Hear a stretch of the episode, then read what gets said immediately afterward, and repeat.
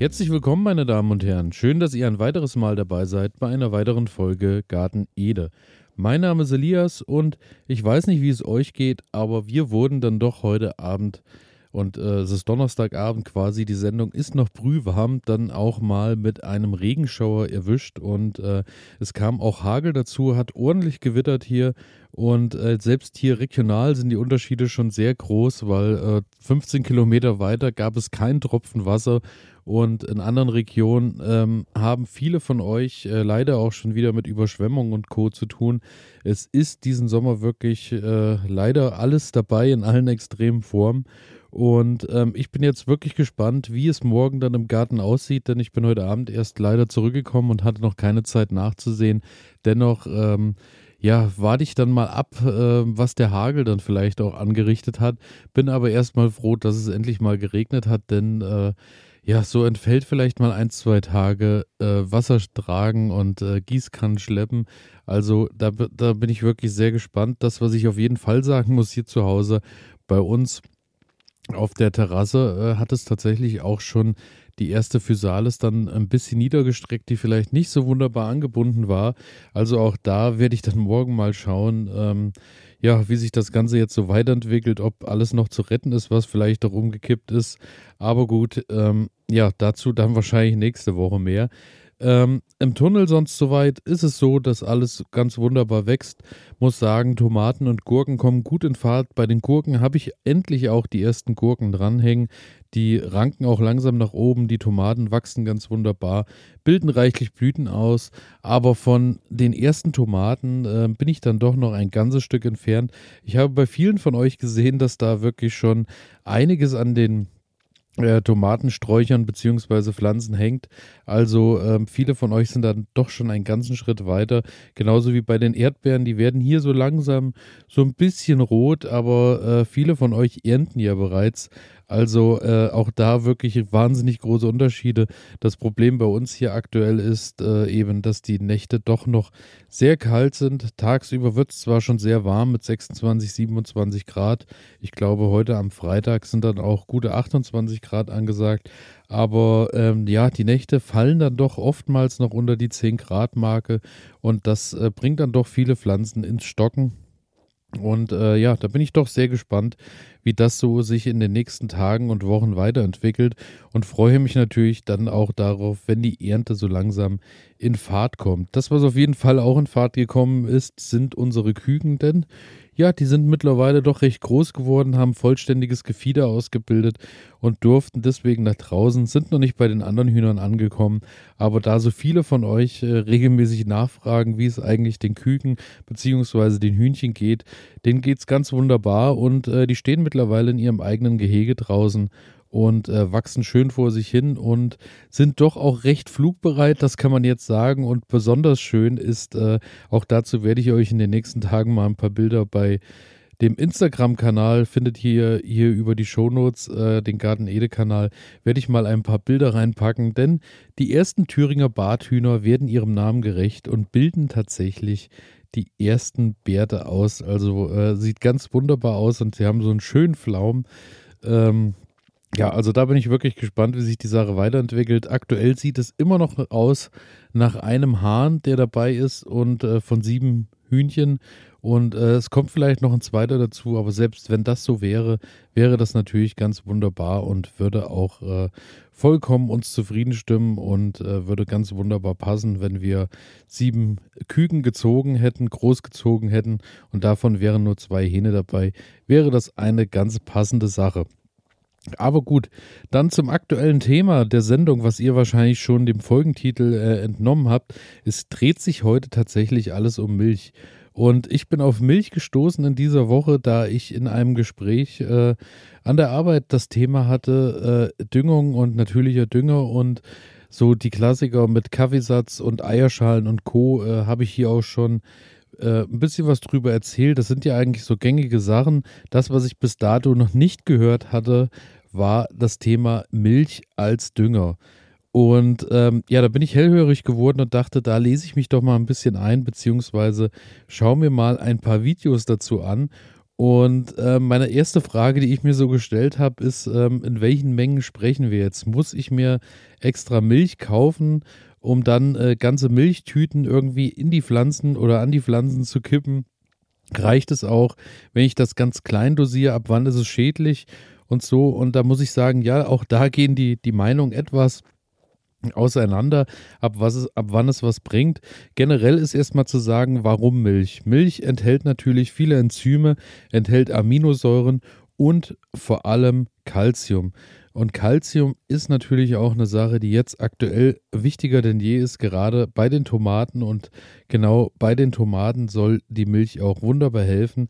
Ist es so, dass äh, Calcium natürlich benötigt wird für die Blütenbildung und natürlich auch für äh, die Zellstärkung der Pflanze, was natürlich äh, aktuell wichtiger denn je ist, denn wir wollen viele Blüten haben, wollen stabile Pflanzen haben und ähm, wenn von euch schon mal jemand Blütenendfäule hatte, äh, es war ja in einer der Folgen, ich glaube im letzten Jahr war es, hatte ich das Thema auch äh, mit Ronny, weil Ronny ja genau dieses Problem hatte mit der Blütenendfäule, dass dann äh, kleine Tomätchen an den Pflanzen, an den Rispen hingen und dann äh, haben die sich recht schnell verabschiedet und wurden einfach braun.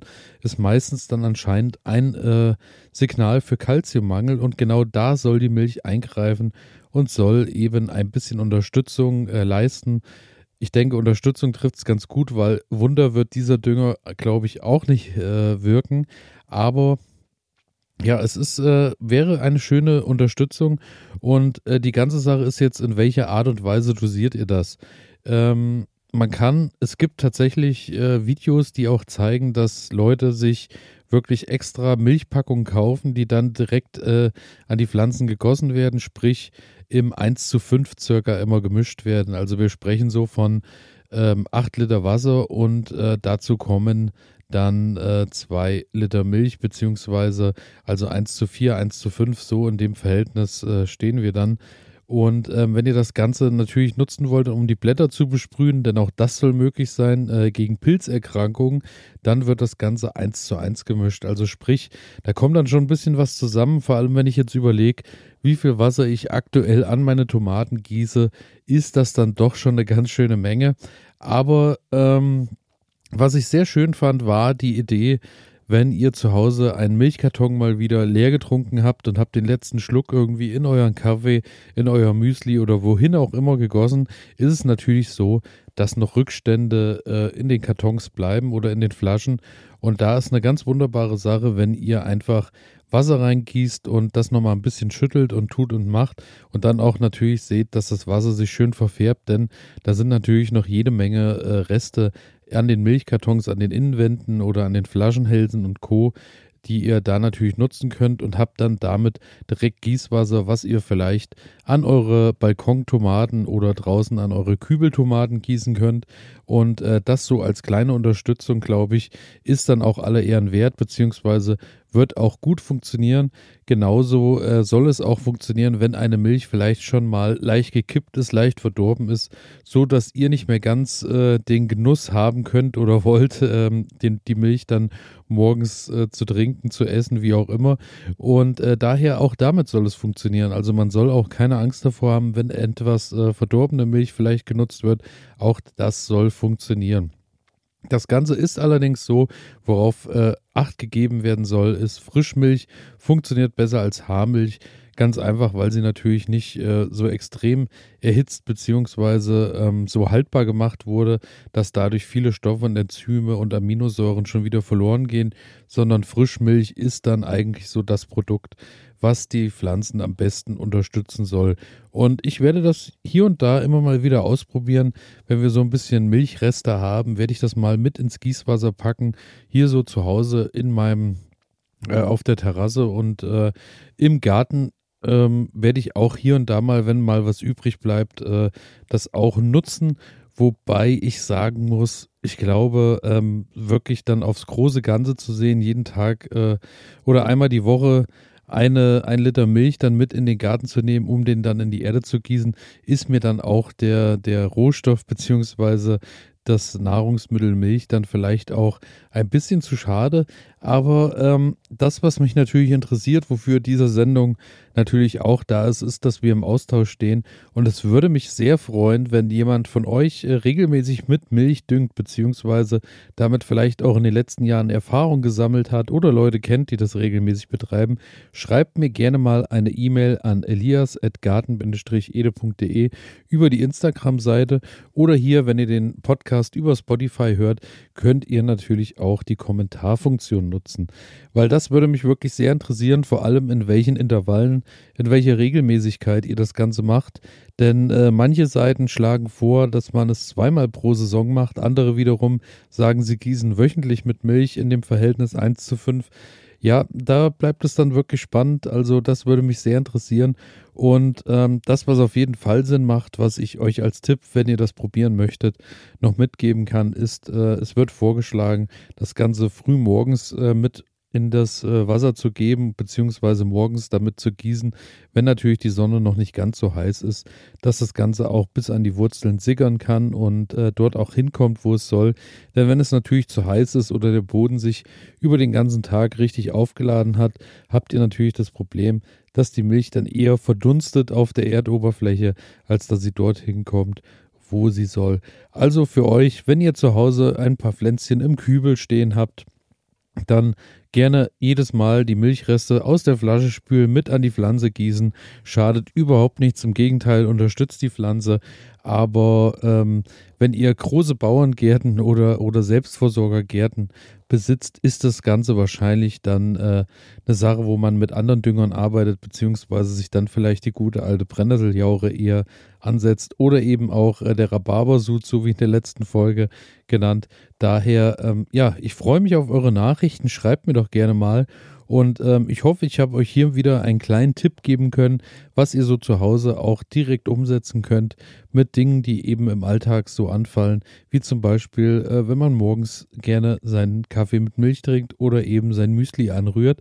Und ähm, damit verabschiede ich mich, bedanke mich fürs Zuhören, freue mich natürlich wie immer, wenn ihr auf Folgen und Abonnieren klickt, wenn ihr mir eine schöne Bewertung da lasst. Ich wünsche euch ein sonniges Wochenende mit vielleicht ab und an auch mal Regen dass ihr auch ein bisschen äh, weniger Gießkannen tragen müsst. Und ähm, ja, bedanke mich fürs Zuhören, freue mich, äh, wenn ihr auch nächste Woche wieder dabei seid. Ich wünsche euch alles Liebe, alles Gute, ciao.